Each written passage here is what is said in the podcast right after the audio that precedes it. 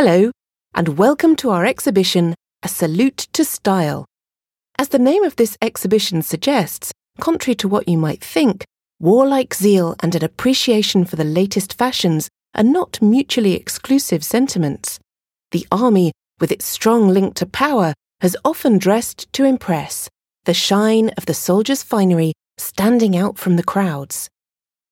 However, opulence and lavish decoration in the military world are not just about appearances. They tell us a lot about the soldier's status and therefore have an important political and social function. The elegance of the soldier's attire and their ornately decorated weapons would reveal many aspects of a soldier's identity. These elements distinguished rank, honoured their exploits, showed they belonged to a particular group, and would even boost the morale of the troops. These exhibition rooms are filled with extraordinary objects and decorative art masterpieces.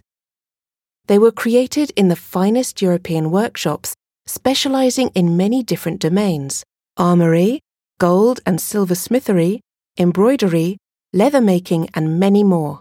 By combining historical, anthropological, and sometimes purely aesthetic viewpoints, our exhibition invites you to admire these objects through different lenses and bathe in the splendor of military elegance.